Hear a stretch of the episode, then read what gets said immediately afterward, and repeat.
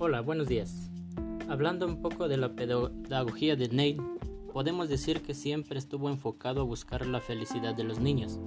aspecto que en su época era bastante difícil por la situación social que vivían en esos momentos la población mundial a raíz de los acontecimientos de la Primera Guerra Mundial. En ese sentido, aplicar sus ideas en la actualidad también parece algo imposible, pero que sin embargo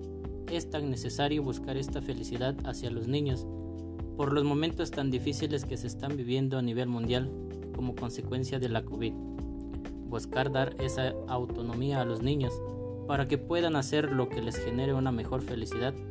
coadyuvará para que sin lugar a duda se eviten ciertos grados de depresión en estos momentos de encierro y que una vez que se pueda volver a la nueva normalidad, nuestros niños se encuentren con los pies firmes en el contexto actual de su vivencia.